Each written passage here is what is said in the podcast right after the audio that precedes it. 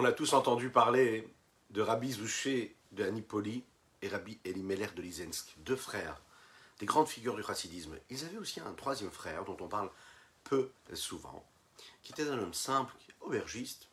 Un jour, Rabbi Elimelech et Rabbi Zouché, dans leur pérégrination, se sont retrouvés un jour chez lui dans cette auberge. Ils ont observé comment est-ce qu'il servait euh, ce, qu'ils avaient, ce dont les passants avaient besoin, hein, ce que les clients avaient besoin. Et euh, il leur servait à boire, à manger. Ils sont partis dormir. Et le soir, pendant la nuit, ils ont entendu des pleurs, des pleurs, des pleurs, des larmes. Ils n'arrivaient pas à dormir, ils ont décidé de se réveiller, ils se sont rapprochés de la pièce d'où venaient les pleurs, et là ils se sont rendus compte que les pleurs venaient de la chambre où dormait leur frère, leur frère, le propriétaire de cet endroit-là. Très surpris, ils ont décidé de taper à la porte, il leur a ouvert, ils lui auront posé, ils lui ont posé la question, mais pourquoi est-ce que tu pleures comme ça? Qu'est-ce qui se passe? Qu'est-ce que tu as? Et là il a répondu, il a dit, eh ben c'est simple en fait, tous les soirs avant d'aller dormir, j'ai un petit carnet, et puis je, je, je, note tout ce qui m'est arrivé pendant la journée. Toutes les pensées que j'ai pu avoir, les pensées profanes, euh, toutes les avérotes que j'ai pu commettre, tout ce qui est négatif dans la vie d'un homme, tout ce que j'aurais aimé faire que je n'ai pas fait. Voilà, un petit carnet. Et je ne vais dormir et je ne m'endors pas et je ne m'arrête de pleurer que lorsque ce qui a été noté dans ce carnet-là s'efface totalement. Vous l'avez compris, c'était les larmes de son corps qu'il déversait pour demander pardon à Dieu pour les fautes qu'il avait pu commettre ou les pensées qu'il avait pu avoir pendant sa journée qui effaçaient ce qu'il avait noté. Et à ce moment-là, il savait qu'il avait été pardonné par Dieu. C'est extraordinaire, c'est une magnifique euh, histoire qui nous permet de prendre conscience qu'est-ce que ça veut dire le Cheshbon Nefesh, le bilan. Le Rabbi Zalman, ici aujourd'hui, va nous parler de ce bilan que nous devons faire tous les jours, en ayant toujours devant nous ce que nous avons pu faire de négatif et la façon avec laquelle on peut se remettre de ce qui est négatif. Mais d'être conscient hein, que, que, que, ce qui nous fait tomber, ben, c'est toujours là. Que les épreuves elles peuvent être quelque part. Ne pas l'oublier. Être dans la simra, dans la joie, mais toujours garder à l'esprit et toujours garder à l'horizon hein, le savoir que cette faute-là, elle est toujours là, elle est toujours présente. C'est-à-dire qu'elle peut être accomplie. Et nous, on doit, ce qu'on doit faire, c'est vraiment bah, s'en écarter complètement. Bon, Kertov, les là, bonjour à toutes et à tous, je suis infiniment heureux de vous retrouver dans cette magnifique matinée que Dieu nous offre sur la terre. J'espère que vous allez bien. Vous êtes la force de ce rendez-vous, donc partagez, likez, commentez, c'est important, c'est votre mérite. Juste après quelques notes de Nigun, nous allons étudier ensemble ce Tania du jour.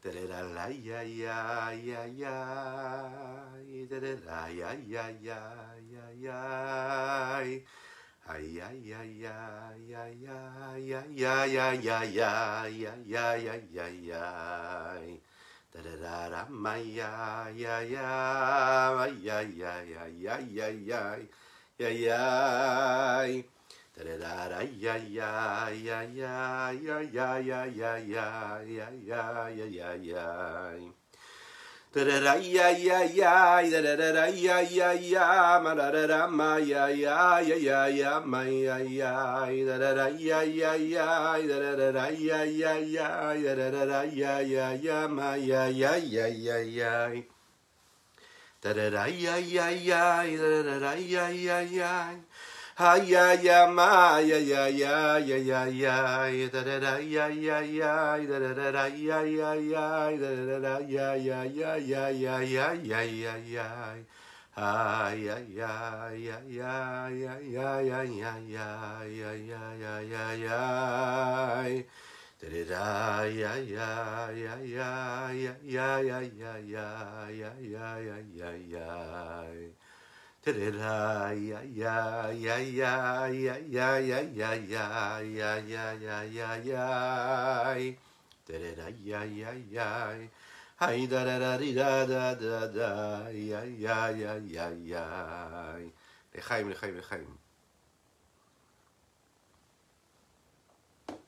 Donc nous étudions ce matin pour la fois chez les maths de Chaim Pinchas Ben Yente mais aussi de Avraham Nissim Ben Sultan Ben Khalifa, qu'Akadosh leur envoie une guérison totale et complète. N'hésitez pas à dire réfoua chez les maths là où vous êtes. Donc ce Chesbon Nefesh, ce bilan que nous devons faire, il y a des moments dans la vie où il faut savoir s'arrêter, réfléchir, faire un bilan sur ce que nous avons fait. quand est-ce qu'il faut faire ce bilan? C'est pas n'importe quel moment de la journée, par exemple. C'est pas le moment de faire le bilan. Le matin, tôt, on ne fait pas le bilan. Ah, si vous nous regardez en replay et que vous êtes avant d'aller dormir, oui, écoutez le shiur Be'ezrat Hashem jusqu'à la fin et ensuite posez-vous tranquillement avec un petit carnet, un petit stylo et là faites ce bilan qu'il faut faire. Il y a un moment précis et particulier pour faire le bilan qui est propice à un bilan, c'est-à-dire à une remise en question, prise de recul. Comment est-ce qu'on doit le faire? À quel moment on doit le faire? Qui doit le faire? C'est ce que nous allons voir ensemble dans cette partie du Tania. Nous avons parlé dans nos précédents cours de la problématique. L'homme qui est totalement plongé, qui est investi par son égocentrisme, par son moi. Alors à ce moment-là, sa neshama, elle, n'éclaire pas son corps. Il a besoin de faire quoi? De briser ce corps, dans le sens où il va le couper en petits morceaux, c'est-à-dire comme ce morceau de bois qu'on coupe en petits morceaux afin de le faire brûler. Eh bien, l'homme doit faire en sorte que son corps soit ramené à ce qu'il y a de plus simple et de plus basique, afin d'en faire du feu pour ce flambeau, c'est-à-dire pour cette lumière, cette neshama, afin que la neshama qui est en lui, afin que cette âme-là puisse s'exprimer en lui. On a développé ensemble quelle était l'estime de soi, comment c'était important, et de quelle façon un homme devait s'estimer. La façon avec laquelle un homme s'identifie, est-ce qu'il s'identifie plus par son corps et avec son corps, parce que son corps lui impose et lui dicte, ou est-ce qu'il doit s'identifier à travers l'âme qui est dans ce corps?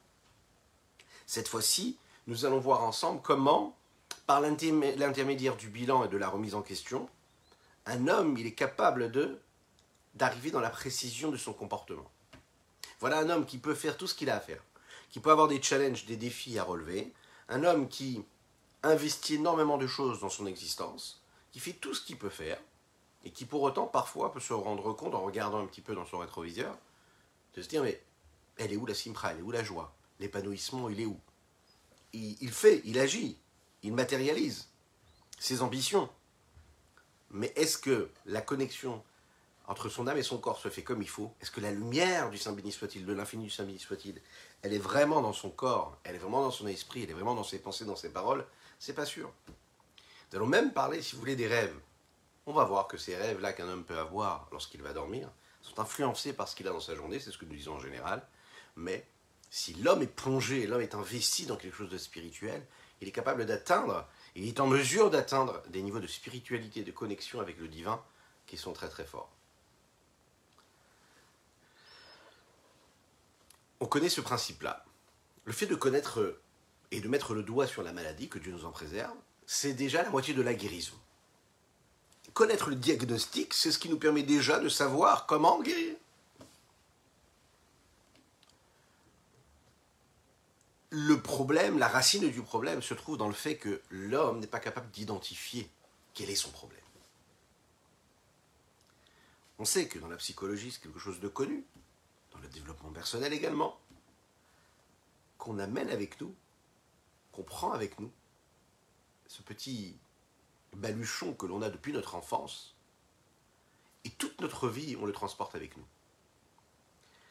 Un homme, il peut grandir, être un enfant, ensuite grandir, adolescent, grandir, se marier, avoir des enfants, et même au bout de plusieurs, plusieurs, plusieurs années, d'un coup, parfois il a des flashs comme ça. Il se voit être, il se sent répondre à des situations, il se sent dire telle ou telle phrase, avoir des sensations, des émotions, et il a la véritable sensation de se souvenir d'avoir ressenti la même chose lorsqu'il était enfant, chez lui à la maison, avec ses copains, avec ses amis. Il sent que son attitude, c'est la même. Celle qu'il avait avec ses amis, c'est celle qu'il va avoir avec ses collègues de travail.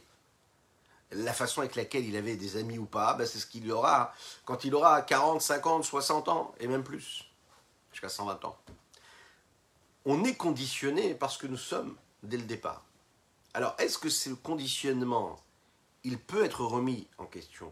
Et est-ce que ce conditionnement, il peut être remis à plat afin de repartir sur de nouvelles bases? Oui. La vie, elle représente à l'homme en fait toujours les mêmes challenges, toujours les mêmes problématiques. Alors ça a une couleur différente, ça a un goût différent, ça a un aspect différent, ça a une attitude différente. Mais ce sera toujours ce challenge-là qu'un homme n'aura pas su relever au moment où il devait le relever, ou pu le relever, parce qu'il ne faut pas trop s'incriminer. Parfois, on n'a pas réussi parce qu'on n'a pas pu, on n'avait pas les énergies nécessaires. et qu'on va voir que ça va se représenter à nous. Lorsqu'un homme n'est pas capable de d'identifier ce qui est bon, ce qui est mauvais, et quand il n'est pas capable d'identifier ce qui est bon, ce qui est mauvais, donc il n'est pas capable de savoir quelle est la route qu'il doit prendre, et il fait ce qui se présente à lui, il agit en fonction de ce qui se présente à lui, il réagit plus qu'il agit. Lechaim, lechaim. Donc, puisqu'il est dans la réaction, il n'est pas en mesure de s'écarter du mal et de faire le bien, parce qu'il n'est pas capable de véritablement identifier quel est le bien, comment est le bien. Le fait de faire ce bilan, ça permet à l'homme déjà de savoir, de prendre conscience, d'avoir une idée globale de ce à quoi ressemble ce qu'il doit faire ou ce qu'il doit être. Bien sûr, beaucoup d'études de la Torah, beaucoup d'investissements dans l'étude, ça nous permet d'éclaircir notre esprit. Mais pas seulement. On peut étudier des heures de Torah et ne pas avoir l'esprit clair sur ce que nous devons faire, devons, celui que nous devons être.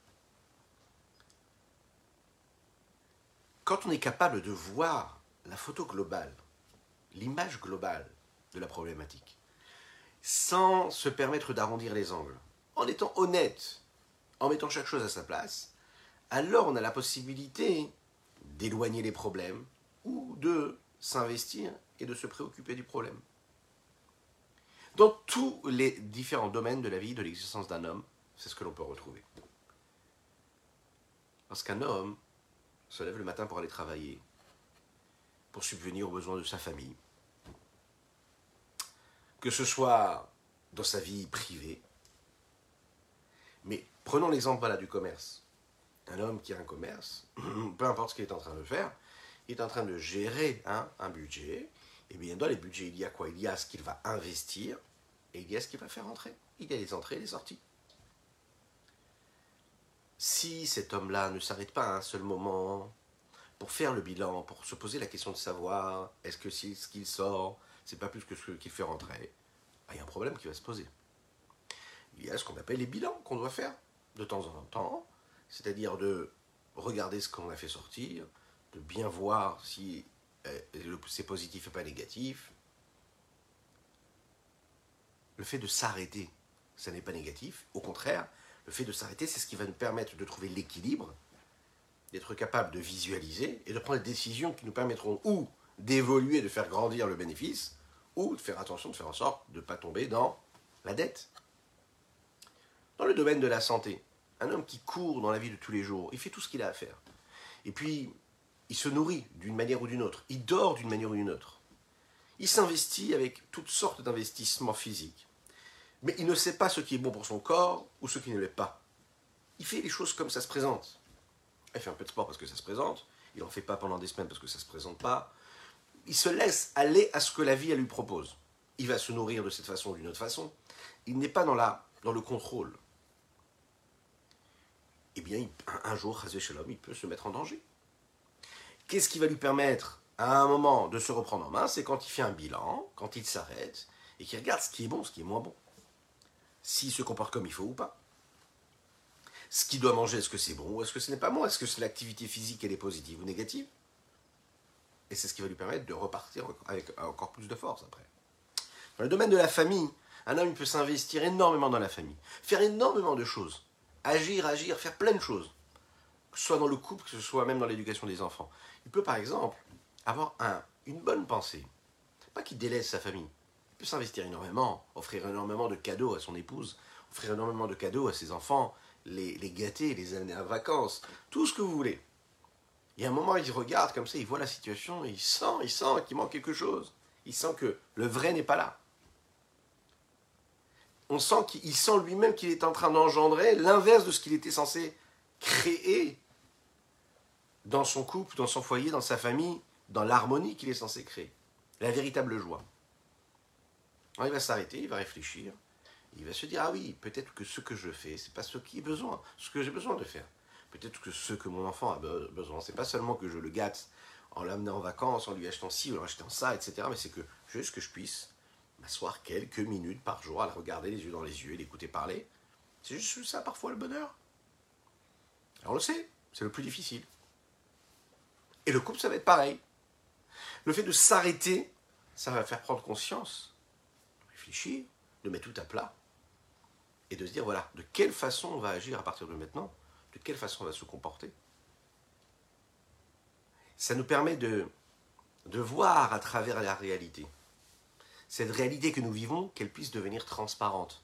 À savoir, l'acte que j'accomplis, qu'est-ce qu'il apporte Qu'est-ce que, je génère? Qu'est-ce que j'engendre en faisant telle ou telle chose? Quelles en sont les conséquences?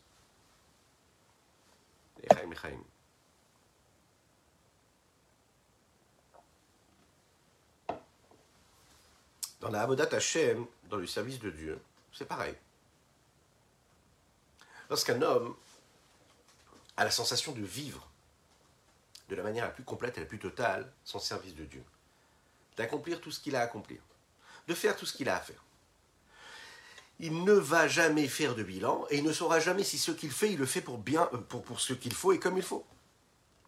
Il ne sera même pas capable de découvrir, de dévoiler le mal qui est dans ce qu'il fait de bien.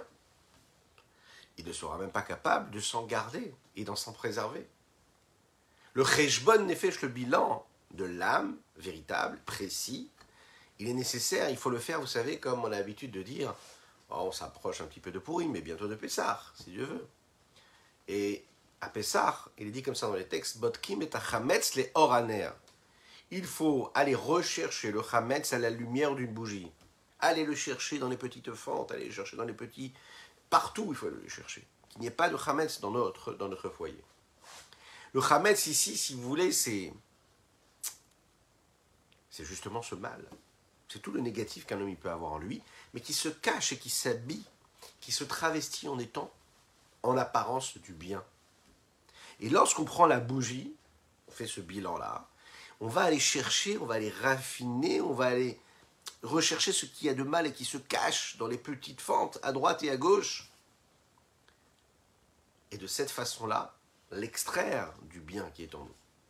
Encore une fois, parce que d'apparence, on peut être persuadé d'être dans le bon, de faire les choses comme il faut.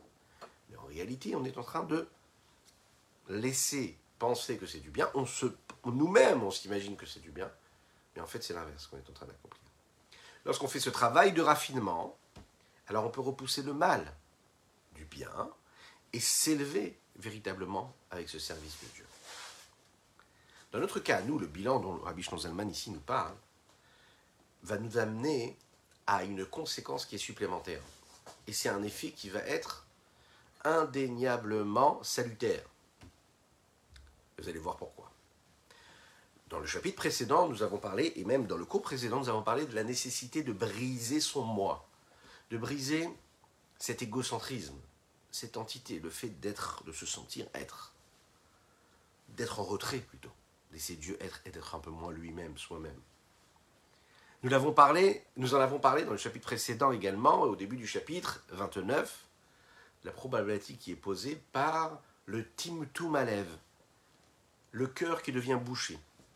Nous avons parlé du timtum amoar, le cerveau qui devient bouché. Une situation où la neshama n'éclaire plus le corps, l'âme n'éclaire plus le corps, et tout cela vient parce que l'homme est devenu trop grossier. Il s'est laissé trop aller, il est tombé trop dans la grossièreté du monde et du corps et de ce que son corps lui dicte. Et donc la meilleure façon de réussir à laisser passer cette petite lumière-là, c'est d'aller trouver des petites fentes et de briser un petit peu cette grossièreté-là. Sur quoi nous devons faire ce bilan? Le Rabbi Zalman va nous le dire ici. Il y a trois sujets centraux sur lesquels on va s'atteler ici, on va se concentrer, qui nous permettent de sortir du mal de ce qui est très grossier, mais aussi du mal qui est subtil, qui est raffiné. Du mal qui n'a pas d'aspect de mal.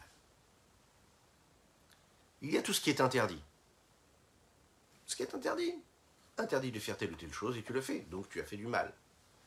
Il y a ce qui est permis, mais que tu ne fais pas, que tu n'accomplis pas les Shem Shamaim pour Dieu. Et il y a ce qui est permis et que tu es capable de mettre complètement de côté parce que tu sens qu'il y a du mal qui est déguisé en bon quand tu agis de la sorte ou quand tu te sers de ce qui t'est permis.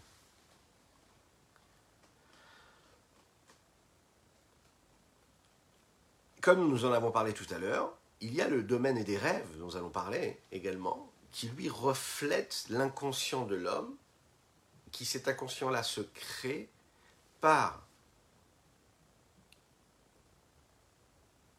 les sujets, par l'investissement que l'homme fait dans tous les domaines de son existence, dans ce qui lui paraît être sain mais qui est totalement profane. Toutes ces petites choses, en fait, qui ne sont pas appelées des choses négatives dans la vie de tous les jours, on peut se laisser complètement aller à cela. On pense que c'est neutre, on pense qu'il n'y a rien de mal à cela, on pense qu'il ne faut pas être extrémiste, qu'il faut être bon comme tout le monde, vivre dans la vie de tous les jours, un peu comme tout le monde, comme le monde qui nous entoure. on peut se permettre une attitude, une façon de s'habiller, une façon de parler, une façon de manger. Et après, on tombe, on tombe, on tombe, et on cachérise un petit peu tout, et on tombe dans quelque chose de mauvais, sans le savoir. Et cela va se traduire par l'imaginaire de l'homme, les rêves. Un homme, un jour, il se lève, il se rend, pas, il se rend compte, il se dit, mais quels sont les rêves que j'ai pu avoir? Quel est cet imaginaire qui s'installe en moi? Qu'est-ce qui a fait que je sois arrivé à ce moment-là, à cette attitude-là, à ce niveau-là?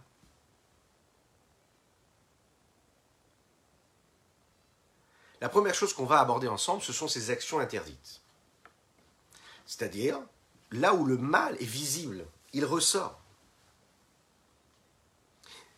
Ces, ces actions-là interdites que nous avons pu commettre dans le passé lointain, mais aussi dans le passé très proche.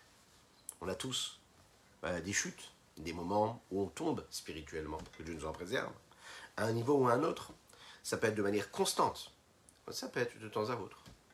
Ça peut être des avérotes qui sont très graves, des interdits graves, que Dieu nous en préserve, ou des interdits qui sont pas trop graves, qui nous paraissent plus légers. Que ce soit dans le domaine du sourmera ou le acétov, c'est-à-dire dans le domaine où on nous demande d'écarter le mal, ou plus dans le côté positif, c'est-à-dire est-ce que je fais ce que je devais faire? Il y a s'écarter du mal de ne pas accomplir un acte qui est répréhensible par la loi divine. Mais il y a aussi euh, le fait d'avoir besoin, d'avoir la nécessité de faire, d'agir. Tu as la possibilité de et tu ne fais pas, tu as laissé passer quelque chose. Et sur ça aussi, tu dois faire un travail. Pour chaque personne, c'est un bilan que l'on est capable de faire tous les jours de notre vie. On va se parler franchement. Quand un homme il arrive à la fin de sa journée et qu'il est fatigué et éreinté par des soucis matériels, spirituels, les soucis de la famille, les soucis du travail, etc., aller trouver un moment où il va se poser pour réfléchir à tout ce qui s'est passé dans sa journée, c'est extraordinairement euh, euh, euh, difficile, voilà, faut le dire. Vous allez voir que parce que c'est difficile, c'est ce qui amène un salut phénoménal. Parce que logiquement, c'est ce que nous allons voir ici, un homme qui est capable de se maîtriser, il ne faute pas. Donc il n'a pas besoin de, faire ce bilan. Celui qui n'est pas capable de se maîtriser, au point de ne pas fauter, ou bien d'agir toujours et de faire toujours ce qu'il a à faire, dans ce cas-là, vous allez voir que c'est la même personne, c'est-à-dire qu'il est dans la maîtrise. S'il est dans la maîtrise, mais ben, il sera capable lui aussi de faire le bilan qu'il doit faire. La personne qui flanche et qui ne fait pas ce qu'il doit faire, c'est la même personne qui n'aura pas les forces de faire le bilan, à la fin de sa journée. Parce qu'elle n'a pas assez de force et de maîtrise sur elle-même. Et c'est ça qui est très curieux. Le bilan, c'est pour celui qui ne fait pas ce qu'il doit faire. Mais par définition, celui qui est capable de faire le bilan, celui qui est capable de prendre la maîtrise, de gouverner, de maîtriser, de prendre les rênes de son existence. Donc d'un côté, on lui demande de prendre les rênes de son existence, mais s'il les avait prises, ben, il ne serait pas tombé. Et c'est là qu'on va voir qu'en fait, Akadosh Baruch aide l'homme même lorsqu'il n'a pas eu les rênes, il n'a pas su se maîtriser pour faire ce qu'il avait à faire, pour ne pas tomber dans le panneau et ne pas, enfreindre la loi, on va quand même lui donner les forces de faire le bilan comme il doit faire. Mais ça, il doit apprendre à le faire. Et lorsqu'un homme s'habitue à faire ce bilan, alors il réussit à se mettre dans une posture où il réussira justement à ne pas tomber, à ne pas faire ce qu'il ne devrait surtout pas faire. Ça ressemble un petit peu à ce Benoni. Mais le Benoni, lui, vous savez, il n'a jamais fauté, le Benoni. Le vrai Benoni du Tania, il n'a jamais fauté. Il se maîtrise véritablement. Il n'a pas de chute spirituelle. Il, ne tombe pas spirituellement. Il n'a jamais fauté avant, ni pendant, ni après. Alors, sur quelle avérote le Benoni doit faire ce bilan? Puisqu'il fait toujours tout ce qu'il faut faire. Qu'est-ce qu'on va lui reprocher à ce Benoni alors? Sur quoi il fait ce bilan? Rabbi Zalman ici va aller chercher les années, les premières années de vie de ce Benoni-là. Les années de son enfance, de sa jeunesse, de son adolescence. Quand il n'était pas encore à ce niveau de Benoni. Là, à cette époque-là, vous savez où? La force du Yetzera, elle est très très forte, elle est très présente. Et on sait, quand on est jeune, quand on est adolescent, il y a une faute qui est très présente dans le corps de l'homme, qui est ce que nous appelons Khatot Neorim. Les fautes, les péchés des adolescents, des jeunes, qui sont en relation avec la sainteté de la Mila, de la Brit Mila. Nous parlons ici de, de fautes qui sont terribles, qui sont très très graves. Mais malheureusement, les jeunes tombent, trébuchent. Petit à petit, ces jeunes-là vont monter. Et on est tous ces jeunes-là. Et monter et évoluer, grandir dans la Torah. Et plus l'enfant va grandir, plus le Yetzerara, lui aussi, le mauvais penchant, lui aussi va grandir. Il va tout faire pour affaiblir la personne. Et petit à petit, le Benoni va devenir ce qu'il devient, à savoir écarter, éloigner de cet Avera. C'est une Avera qui est très grave, qui a priori, d'après les textes, elle engendre une punition céleste, qui est les punitions de la non-vie. Vous l'imaginez un petit peu? La question c'est comment des actions qu'on a pu commettre dans notre passé sont en mesure d'influencer notre présent? Si on parle d'une personne qui n'a pas fait chouva du tout, alors on peut comprendre qu'il y a un lien. Tu as commis des actes répréhensibles et tu n'as pas regretté tes actes. D'accord? Tu n'as pas payé ta dette. Dans le sens où tu n'as pas fait tes chouvas comme il faut. Mais à ce moment-là, ta teshuva n'est pas bonne. Et si ta teshuva n'est pas bonne, on peut comprendre que ce que tu as commis avant, ça a un impact et une influence sur ce que tu es maintenant. Ok? Une société dans laquelle les hommes qui commettent des méfaits seraient en mesure de faire vraiment teshuva, c'est-à-dire se repentir comme il faut. Eh bien, on aurait une société, il n'aurait même pas besoin de prison. Aujourd'hui, il suffit de regarder ce qui se passe les gens vont en prison, que Dieu nous en préserve, et ils deviennent encore plus graves, plus, plus, plus, éloignés du bon comportement qu'ils ne l'étaient avant d'y rentrer. Pourquoi? Parce que quand l'homme entre en prison et qu'il n'est pas capable de savoir pourquoi est-ce qu'il rentre, qu'il est persuadé que parce qu'il rentre parce qu'il s'est fait attraper, mais qu'en mais réalité ce qu'il a fait, ça lui pose aucun problème, qu'il ne fait pas teshuva, il ne demande pas pardon pour les actes qu'il a fait, il est persuadé d'agir comme il faut. Pour lui, c'est tout à fait normal de vivre de ce qu'il vit, le seul problème, c'est qu'il s'est fait attraper. Mais quand il sortira, il sera encore plus, plus, plus éloigné du bon comportement qu'avant. Alors que la Torah, ce qu'elle nous apprend, c'est la teshuva. Un homme qui commet un méfait, qui fait l'inverse de la volonté de Dieu, on ne lui dit pas on va te mettre en prison. On lui dit fais teshuva. Dieu, ce qu'il veut, c'est que tu fasses teshuva. Tu demandes pardon à Dieu. Parce que quand tu demandes pardon à Dieu, on est persuadé que tu feras en sorte de ne pas retomber. Parce que tu as demandé pardon. Tu as pris conscience de ta faute. Quand tu, fais tu demandes pardon à Dieu, tu fais tes chouvas, c'est que tu as pris conscience de ton égarement. Le fait de prendre conscience de l'égarement, c'est ce qui nous permet de ne pas retomber encore une fois. Mais ce qui est très compliqué parfois, c'est souvent d'ailleurs, c'est de ne pas être capable de mettre le doigt sur la faute, d'être conscient de la gravité de la faute. Parce que si vraiment on est conscient de la gravité, alors la teshuva, elle est en fonction de cette, de cette conscience-là. Et si on fait une vraie teshuva, à ce moment-là, on n'a plus besoin d'être face à la faute. Et la faute, elle ne se présente même pas en réalité. Bizarrement, l'épreuve, elle se représente chez l'homme, comme on l'a dit en, introduction, qui, va, qui ne va pas, qui va, va pas, qui va pas traverser l'épreuve comme il faut. C'est-à-dire qu'il ne va pas s'en servir comme un tremplin.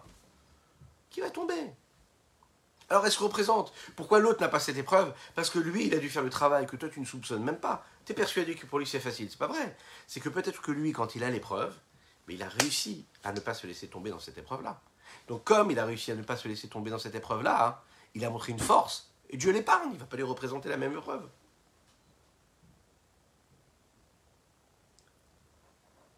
Alors pourquoi cette faute-là, elle a un lien avec le présent chez ce Benoni? Le Benoni dont parle le Zaken, vous êtes d'accord? On l'a dit, c'est Lo Avera Miyamav. Il n'a jamais fauté de sa vie. Peut-être qu'il en a fait une faute il y a très très très très très loin.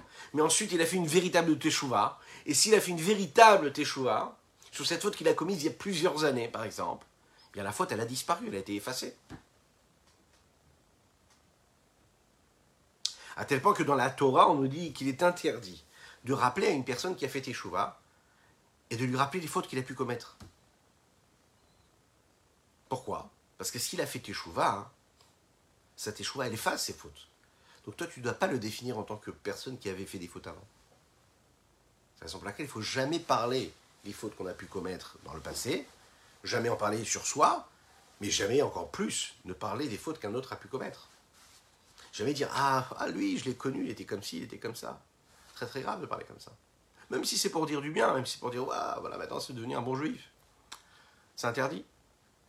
Alors comment ça se fait ici que le Morazaken, il va nous parler des fautes de l'adolescence Des fautes que, en général, tous les jeunes hommes vont commettre. La réponse, elle est dans la subtilité de ce qu'est la Teshuvah. Il y a d'infinis niveaux, d'infinis degrés dans la Teshuvah, dans le retour vers Dieu. De la même manière qu'il y a d'infinis niveaux et de nuances dans les tâches qui peuvent se poser sur un vêtement. Il y a les tâches qui sont visibles, il y a les tâches qui ne partent même pas la javel, il y a les tâches qui ressortent véritablement, il y a les tâches qui se posent sur le vêtement qu'on ne voit pas, et il y a des tâches qui vont partir lorsqu'on va les laver au pressing. Il y a ces tâches-là qui ne partiront jamais même avec le pressing parce qu'elles sont restées, elles se sont imprégnées dans le tissu. Et pour cela, il va falloir vraiment, vraiment, vraiment, vraiment, vraiment une transformation quasiment du tissu pour arriver à effacer cette tâche-là.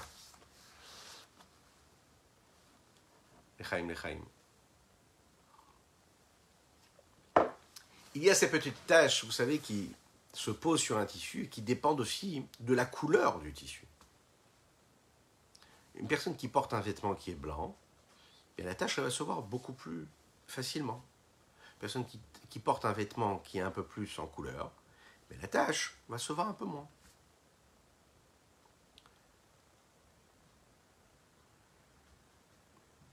Celui qui porte un vêtement qui est de couleur, c'est celui d'un côté qui malheureusement a tellement fauté qu'une tache de plus, une tache de moins, on ne le voit pas vraiment. Celui qui porte un vêtement qui est blanc, là la tache va se voir plus facilement parce qu'en fait, il a le vêtement qui est propre. Donc c'est vrai, c'est la raison pour laquelle souvent quand on voit un homme, quelqu'un de religieux, on va le juger avec beaucoup plus de, de véhémence. D'accord? Voilà un homme avec une barbe, un chapeau, une kippa, etc. Voilà son comportement. On va le juger beaucoup plus, beaucoup plus négativement. Alors qu'un homme simple, alors qu'on est tous des hommes simples, un homme qui n'a pas cette apparence-là, eh on va moins le juger comme ça. On va être beaucoup plus, beaucoup plus, euh, beaucoup plus, beaucoup plus cool avec lui. Pourquoi? Parce qu'il porte un vêtement qui n'est pas propre. Donc bon, une petite tache en plus, une petite tache en moins, ça se voit pas avec une guérison totale pour Yitzhak ben Simcha. Celui qui porte un vêtement blanc, c'est-à-dire celui qui a agi et qui s'est battu toute sa vie pour être un bon juif, lorsqu'il y a un comportement qui ne correspond pas à ce qu'il devrait être, tout de suite ça va se voir, tout de suite on va lui reprocher.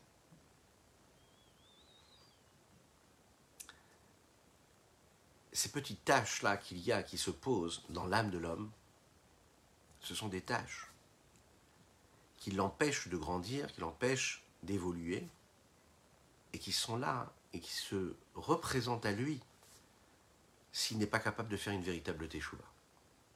Et même lorsqu'il fait la teshuva, l'homme va garder cette petite tâche en lui, et cette petite tâche, cette trace, si l'on veut, elle est là pour lui rappeler le travail qu'il a fourni pour s'écarter de cette faute-là. Et tellement il s'est investi pour s'écarter de cette faute-là, qu'il n'a surtout pas envie de retomber dans cette faute-là. Parce qu'un homme a agi comme lorsqu'il, de la façon avec laquelle il ne devait surtout pas agir. Il a fait vraiment, vraiment, il s'est mal comporté. Alors, vous savez, c'est comme dans, on parle de ces tâches-là qui peuvent s'opposer sur un vêtement. Il y a celles qui sont très visibles. Donc on est persuadé qu'elles sont négatives, qu'elles sont mauvaises pour le vêtement. Parfois, vous avez même euh, ça peut être un aliment qui va se poser sur le vêtement, et qui est très très très visible. D'accord Et vous prenez un petit couteau, vous grattez un petit peu, et la tache s'en va directement. Quand elle est tombée sur le vêtement, on ne voyait qu'elle. Mais, donc elle est grossièrement beaucoup plus présente, mais elle va partir beaucoup plus facilement. Pourquoi? Parce que c'était une faute qui était visible, mais superficielle. Et dans l'âme de l'homme, il y a parfois ces fautes-là qui sont vraiment visibles, mais elles sont superficielles. Et très rapidement, on peut les faire partir. Et il y a ces fautes-là qui sont posées sur l'âme de l'homme, qui sont très subtiles, qui sont très raffinées, qu'on ne voit pas a priori, mais qui sont ancrées, qui font partie de ce qu'il est. Et ça, c'est plus grave. Vous allez voir un homme qui est simple, un juif simple, entre guillemets, hein, et qui, a priori, a un comportement très grossier. D'accord? Manque de raffinement, manque de, d'intellect, manque de remise en question euh, spirituelle. On se dit voilà un homme banal, un homme simple. C'est un homme qui est superficiel. Mais comme ces égarements sont superficiels, donc la façon avec laquelle il aura la possibilité d'écarter et d'éloigner et de nettoyer cette superficialité sera aussi très facile. Parce que c'est superficiel, donc tu as plus de facilité de l'enlever. Lorsqu'une problématique s'ancre et entre sans racine dans la personne sur l'âme de l'homme, ça va être beaucoup plus difficile de le faire ressortir.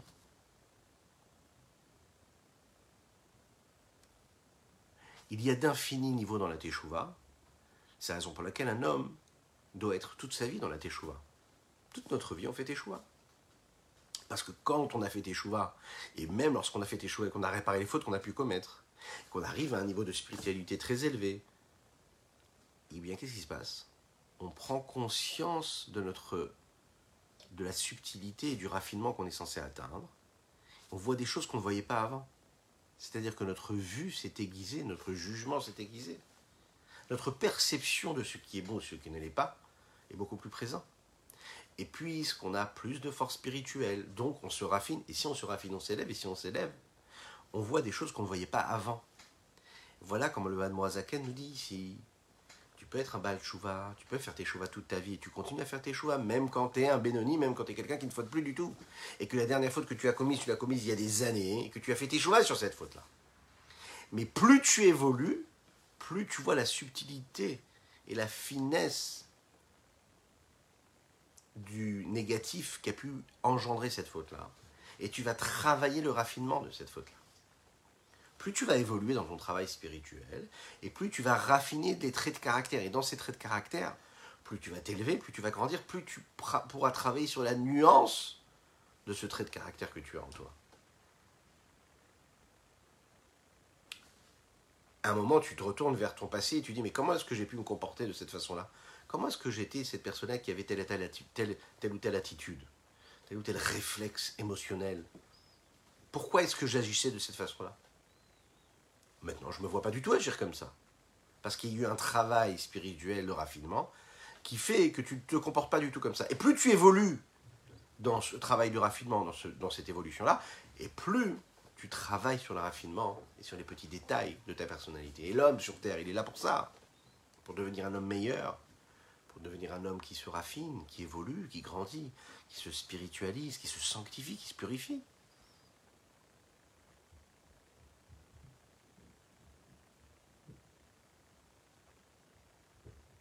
Et pour cela, c'est sur ça que David Ameller va terminer, va conclure. Enfin, le dernier du jour va conclure sur ces mots-là. Il rapporte ce que dit David Ameller. Vechatati negdi tamid. Vechatati Negdi Tamid. Et ma faute, elle est en face de moi, toujours. L'homme doit toujours avoir en face de lui la faute qu'il a pu commettre. Pas dans le sens où la faute, elle est là pour le faire tomber encore plus. Parce qu'il se dit, waouh, j'ai fauté, mais alors ça sert à rien la tchouva que j'ai pu faire. Non, la tchouva que tu as faite, elle te rappelle la faute que tu as accomplie. Et cette faute-là que tu as accomplie, tu as la possibilité de t'élever, de te raffiner encore plus, plus tu évolues dans ta tchouva. Même David Amelach, vous imaginez un peu David Amelach, qui nous a donné les psaumes, le Teilim, le roi David, un sadique. Lui, dit Tamid. Il disait Ma faute, elle est toujours là présente devant moi. C'est l'histoire d'un juif qui a invité chez lui une personne normale, a priori à ses yeux tout à fait normale. Et il a honoré honoré comme un homme normal, habituel. Au bout d'un certain temps, il a compris que son invité n'était pas juste un invité lambda, mais c'était un grand Racham, un grand érudit. Il lui dit Pardon, pardon, je me suis mal comporté. Je viens de me rendre compte que vous êtes un très très grand sadique, un grand Racham. Je suis désolé, je vous demande pardon. Si j'avais su, je me serais mieux comporté avec vous. Le Rav, qui était chez lui, cet invité-là, est sorti dans la rue. Tout le monde s'est rapproché de lui pour lui embrasser la main, pour lui faire du cavode, lui donner de l'honneur, hein, l'honneur qu'on fait au roi. Et cet homme-là qu'il avait invité, cet autre-là, l'a regardé il a dit comme ça, si vraiment j'avais su, vraiment, vraiment, vraiment, que le rave était ce rave-là, qui est respecté par tous, alors à ce moment-là, je l'aurais, euh, je me serais occupé de lui encore plus. Est-ce que vous avez compris la, la nuance de cette histoire Première étape, Déjà, c'est très bien, il a fait rentrer chez lui et il a, il s'est occupé de lui. Deuxième étape, il prend conscience que c'est un Talmid Racham. Ah, désolé, j'aurais dû vous donner plus de, de plus d'honneur. Ensuite, il se rend compte que cet homme-là, non seulement c'est un Talmid Racham, c'est un érudit, mais en plus de ça, il est respecté. Tout le monde lui embrasse la main dans la rue. Et il se dit, oh là là, le kavod que j'aurais dû lui faire, il est encore plus grand. Qu'est-ce que ça veut dire? Regardez ici les mots que David Ameller nous dit.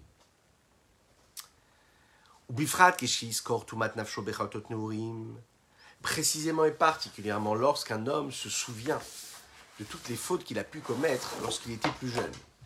Les fautes de la jeunesse, qui engendrent énormément de dégâts au niveau de la spiritualité, au niveau de l'âme. Les grandes personnes qui réussissent à passer cette étape-là et qui ne trébuchent plus euh, quand ces problèmes se posent là.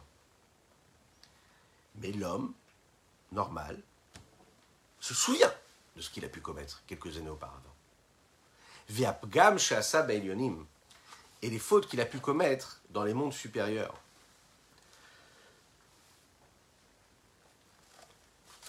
C'est dans, euh, le, dans la petite mallette là-haut, ou dans le manteau.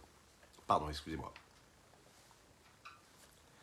Et la faute qu'il a pu commettre et qu'il a pu engendrer dans les mondes supérieurs. Qu'est-ce que cela veut dire? Il faut savoir qu'au niveau de l'homme et de sa vie, ce qu'il a fait il y a 30 ans, 40 ans, ça fait partie du passé. L'homme évolue, il grandit. Ça n'a a priori aucun lien avec ce qu'il est aujourd'hui. Mais les conséquences sur ses actes et sur ce qu'il est, de chaque faute, c'est une petite trace sur son âme en tout cas dans ce monde-là ici-bas, mais aussi dans le monde supérieur.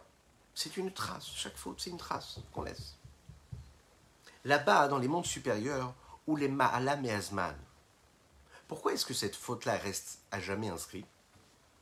C'est parce que le monde supérieur, le monde spirituel, les mondes élevés, eux sont au-delà de l'espace et du temps.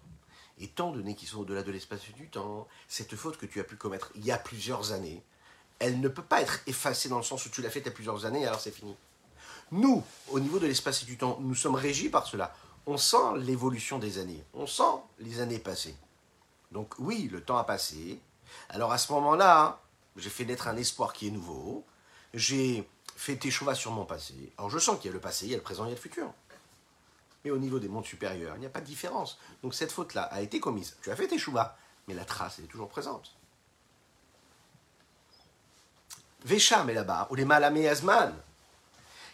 Pagam venitma yom chas veshalom mamash. Regardez ce qu'il nous dit ici. Étant donné qu'on est au-delà de l'espace du temps, ça veut dire que la faute que tu as commise il y a 30 ans ou 40 ans, elle est aujourd'hui commise. Pourquoi? Parce qu'on est au-dessus de l'espace du temps. C'est comme si tu l'avais accompli aujourd'hui, véritablement. En fait, au niveau des mondes supérieurs, c'est aujourd'hui. Hier, c'est aujourd'hui. Aujourd'hui, c'est demain. C'est la même chose. C'est constant, c'est un espace qui est au-delà de la limite du temps. L'espace. Donc, la faute, est-ce qu'elle a engendré C'est aussi au-delà du temps. Et bien qu'il ait fait une bonne teshuva, puisqu'on parle d'une personne qui a fait vraiment ce qu'il devait faire, c'est-à-dire qu'il a fait ce travail, qui est devenu Benoni, et qu'il a fait teshuva comme il faut. Ikara teshuva balève l'essentiel même du retour du repentir. Repentir, c'est quoi? C'est dans le cœur. c'est pas quelque chose que l'on fait la teshuva. Teshuva, c'est ce que j'ai pu faire, ce que j'ai pu investir concrètement dans mon cœur, dans mon intention première, dans ma conscience, dans l'honnêteté et l'intégrité de mon cœur et de mon esprit. Ça n'est pas quantifiable et qualifiable si ce n'est par Dieu lui-même. C'est très subtil la teshuva. L'honnêteté, l'authenticité avec laquelle je fais teshuva. C'est une émotion, c'est un regret profond sur ce qui s'est passé avant et c'est une prise de décision sur le futur. Et le cœur, on sait qu'il a, il a différents niveaux. Il a différentes couches. Adam, et tout dépend de ce que l'homme est. Ou les filles Asman mais tout dépend de l'espace et du temps dans lequel l'homme s'inscrit. À chaque étape, à chaque moment de notre vie, à chaque évolution, à chaque, on va dire, espace dans lequel, dans chaque espace, c'est-à-dire que l'homme n'est pas le même quand il vit dans une telle ou telle société, il n'a pas la même façon d'être. Il va vivre en fonction de la société dans laquelle il vit. Il va vivre en fonction de l'exigence de la matérialité du monde, de la société qui s'impose à lui. Et donc, le raffinement et la subtilité des émotions qu'il est capable de ressentir dans son cœur seront aussi euh, euh, euh, imprégnés du monde dans lequel il vit et de l'espace dans lequel il vit. à chaque fois qu'un homme vit une étape de son existence, il va prendre ce qui lui arrive d'une certaine forme, en soupesant, en trouvant l'équilibre qui est nécessaire pour y avoir une approche différente. Est-ce qu'un homme réfléchit, qu'un homme prend conscience, est-ce qu'un homme ressent ce qui se passe dans son âme Alors cette sensation, cette émotion de regret et la teshuva qu'il ressent dans son cœur, qui par exemple pouvait suffire à une certaine époque de sa vie, à un certain âge, et qui suffisait de manière superficielle, elle ne va pas suffire à une autre époque, une autre période de sa vie. L'homme ne pourra se suffire de la teshuva, de la dose de remise en question et de regret qu'il a eu lorsqu'il était plus jeune, lorsqu'il va grandir. Parce qu'un homme évolue, il se voit grandir, il se voit évoluer. C'est la raison pour laquelle dans cette évolution-là, où l'homme doit être toujours dans cette constance de travail, puisqu'il dit un homme fait toujours tes chouvas. Pourquoi? Parce que hum, plus tu évolues, plus tu approfondis, plus tu rentres dans les méandres de ton inconscience, plus tu évolues et tu dévoiles et tu découvres une couche et encore une couche de ta personnalité. Plus tu évolues, plus tu grandis, plus tu deviens plus celui que tu es. Plus tu connais un petit peu plus les problèmes, puisque tu les vois se présenter ou se représenter lorsque tu n'as pas su ou pu les, écarter. Lorsque tu vois les manquements, lorsque tu as ces regrets de ce que tu, tu, n'as pas pu faire ou voulu faire, cette véritable teshuva, ce regret, ce retour vers Dieu qui se trouve dans le cœur de l'homme, qui suffisait par exemple dans le passé, à ce moment-là, pour quelque raison que ce soit, parce que tu es arrivé à une belle évolution maintenant, ne suffiront pas. Et tu auras besoin à ce moment-là d'investir quelque chose de nouveau, d'aller chercher des forces, des énergies nouvelles pour te permettre d'atteindre ton objectif. La reine Arshav, c'est la raison pour laquelle, maintenant, Besha Azo, à cet instant précis, chez Roé Beatzmo de l'Asadik Beneora de Nishmata, quand il sent que la lumière de l'âme n'éclaire pas son corps, il sent que cela ne prend pas, il sent son corps, il sent cette bougie, il a la meilleure des cires, la meilleure des huiles il a choisi la meilleure des mèches. Tout est bien, tout ce qu'il faut. Et il voit que la mèche ne prend pas, que la flamme ne se pose pas sur ce corps-là. Miklal, Shayom le Ça veut dire que là, à ce moment-là, sa teshuva qu'il a pu faire, aujourd'hui, hein, elle n'est pas acceptée. Oui, elle a été acceptée hier, avant-hier, il y a quelques années. Mais aujourd'hui, cette même faute qu'il a pu commettre il y a quelques années, elle apparaît par rapport au niveau dans lequel il se trouve aujourd'hui comme non pardonnée. Elle ne suffit pas. C'est la raison pour laquelle Ve'avonotav mavdilin. Donc ces fautes-là qu'il a pu commettre et qui sont là, qui séparent entre l'homme, séparent l'homme de Dieu, ça le sépare de Dieu comme avant la faute qu'il a pu commettre, c'est-à-dire, pardon, avant la teshuva qu'il a pu commettre. qu'il a pu faire par rapport à cette faute qu'il a commise. Les fautes du passé qu'il a déjà réparées, qu'il a même oublié de les avoir accomplies, commis. Alors c'est comme une ancienne blessure qui se réveille et qui se représente et qui amène avec elle ces souffrances que Dieu nous en présente, ces douleurs, plusieurs années après qu'il ait été guéri. Il faut bien le comprendre. Il n'y a aucun rétablissement qui a un rétablissement qui est total et complet. Il y aura toujours cette nécessité de faire attention à ce qu'on a pu vivre quelques années auparavant ou la blessure euh, qu'on a pu avoir quelques années auparavant. Et lorsque les conditions changent, lorsque les âges changent, lorsque l'atmosphère change, eh bien, la blessure se ravive. On a un homme qui s'est fait opérer du genou, que Dieu nous en préserve qu'on en ait besoin, et pour ceux qui en ont besoin, qu'ils aient une belle les mains, qui a été opéré, tout va bien. Des dizaines d'années après, d'un coup, il sent qu'il a mal. Mais qu'est-ce qui s'est passé? Il a été guéri. Et là, le médecin va lui dire non, parce que là, vous avez déménagé, vous habitez dans un pays qui est chaud, qui est froid, et donc ça réveille la douleur. Voilà une personne qui va très très bien. Et lorsqu'il arrive en hiver, alors là, ça réveille les douleurs qu'il a dans tel et tel membre du corps. C'est-à-dire que les conditions réveillent et changent même les réparations qu'on a pu accomplir. C'est la raison pour laquelle il dit ici comme ça. Puisque maintenant, à ce moment-là, tu vois cette faute-là qui est présente en toi, même si tu as fait tes chouvas plusieurs années sur cette faute, c'est pour te rappeler que il y a quand même une dose, il y a quand même une couche ici de superficialité que tu dois aller travailler, et il y a ou bien de la profondeur de ton âme que tu dois aller travailler, raffiner. Au shirotim la loto yoter comme il dit ici, parfois c'est tout à fait bien, ta teshuva elle est bonne, tu as réussi à bien faire tes choix. Mais on veut te permettre d'atteindre un niveau encore plus grand, plus élevé. On veut que tu puisses passer à une teshuva supérieure, suprême, qui vient des profondeurs de ton cœur. On veut que tu fasses quelque chose de plus, que tu réveilles en toi, allez, une complémentarité. Quelque chose qui te permette vraiment de monter de niveau en niveau, de t'élever encore plus. Aller dans les profondeurs de la racine de ton âme celle qui se rapproche de l'infini du Saint béni soit-il, qui est ce que cette âme-là du juif est. Chelek Elokam, une parcelle divine véritable. C'est la raison pour laquelle, comme le dit David Ameller dans le psaume 51, David Ameller était bien sûr dans une évolution permanente, il montait, il évoluait dans la sainteté. Niveau après niveau, mais toujours, lorsqu'il arrivait à un niveau qui était très élevé, on pouvait voir en lui cette nécessité de faire tes choix. David Amer, c'est pas un sadique qui prétend survoler, surplomber tout ce qui se passe ici-bas sur terre. Non, David Ameller, on le voit dans les Télim. Il est torturé, David Ameller. David Amer, il n'est pas tranquille. Il n'est pas tranquille parce qu'il sent qu'il doit toujours évoluer, toujours grandir, aller chercher toujours un niveau qui est encore plus élevé que le niveau qu'il avait avant. Que sa teshuva ne suffisait pas, que cette faute-là, elle est face à lui.